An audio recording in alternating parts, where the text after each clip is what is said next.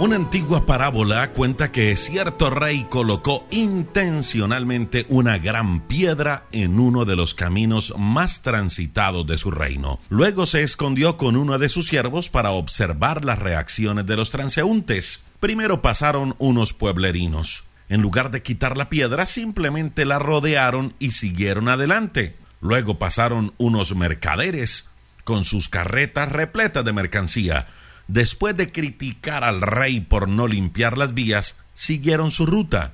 Otros transeúntes siguieron pasando, pero ninguno hizo el intento de mover la piedra. Entonces se acercó un campesino con una carga de hortalizas sobre la espalda. Observó la piedra y después de colocar el saco de hortalizas en el suelo, la empujó con todas sus fuerzas hasta quitarla del camino. Cuando estaba retirando la piedra, vaya qué sorpresa, notó una bolsita junto donde estaba la gran piedra. Cuando la abrió, encontró que contenía varias monedas de oro y una nota que decía, estas monedas son para la persona que se tome la molestia de mover la piedra del camino. Firmado, el rey.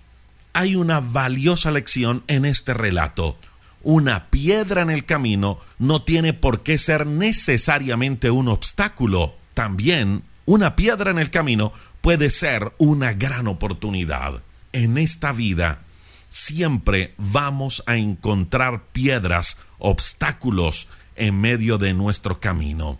Pero dependerá de nosotros que esa piedra funcione o como obstáculo o como oportunidad cuando haya un problema, lo que tenemos que hacer es pensar cómo lo vamos a manejar, cómo lo vamos a superar y salir adelante.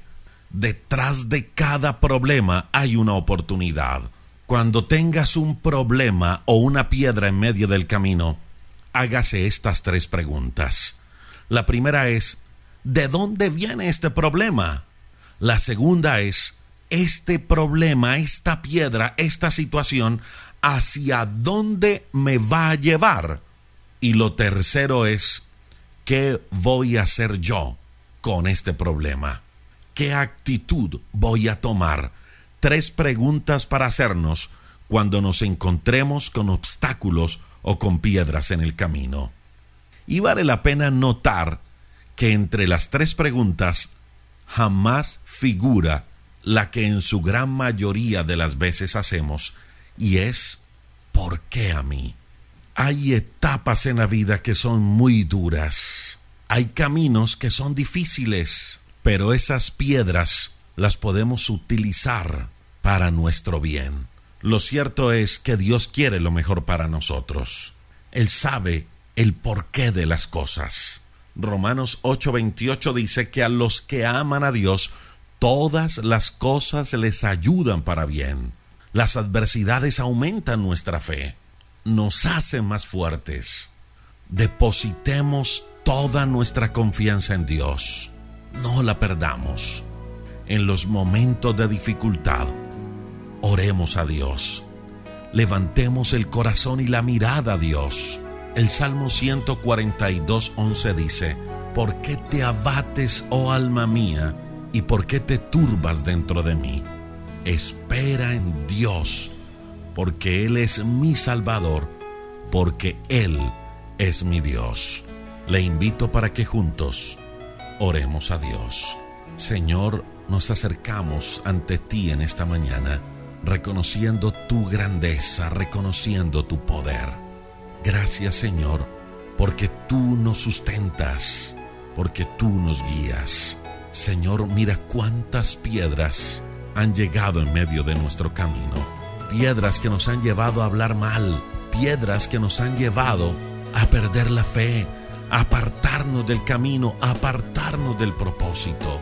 Señor, ayúdanos a enfrentar cada situación con fe. Alivia nuestras cargas. Tú dices que todos los que estén trabajados y cargados, que vamos ante ti, que tú nos harás descansar. Danos, Señor, esa paz que necesitamos en medio de la adversidad. Susténtanos.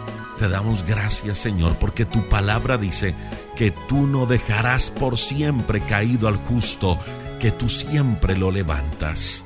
Señor, levántanos. Pedimos que tu presencia nos acompañe, quita de nuestra vida todo miedo y llénanos de esperanza. Gracias Señor, porque en medio de cada adversidad siempre hay una oportunidad que tú tienes para nuestra vida. Señor, te damos gracias por cada persona que ora con nosotros. Pedimos que tú fortalezcas la fe de cada uno. Mira cada problema, cada adversidad que han venido enfrentando últimamente. Muchos enfrentando la pérdida de un ser querido, enfrentando divorcios, separaciones, hijos rebeldes, problemas familiares, problemas económicos, problemas en el trabajo, problemas en sus negocios, problemas con la salud. Señor, todas esas adversidades las llevamos delante de ti y hoy creemos que tú nos harás descansar. Abrimos nuestro corazón a ti, Señor, y hoy te recibimos como nuestro Señor y como nuestro Salvador personal. Confía, cuando fuerte sea el dilema, confía. Cuando grande sea la prueba, confía. Sigue el eco de su voz. No temas, vuela sobre las barreras, no temas. Dios levantará bandera, no temas. El Jordán podrás cruzar, no llores más. Por ti él peleará. A salvo en sus brazos estarás. Confía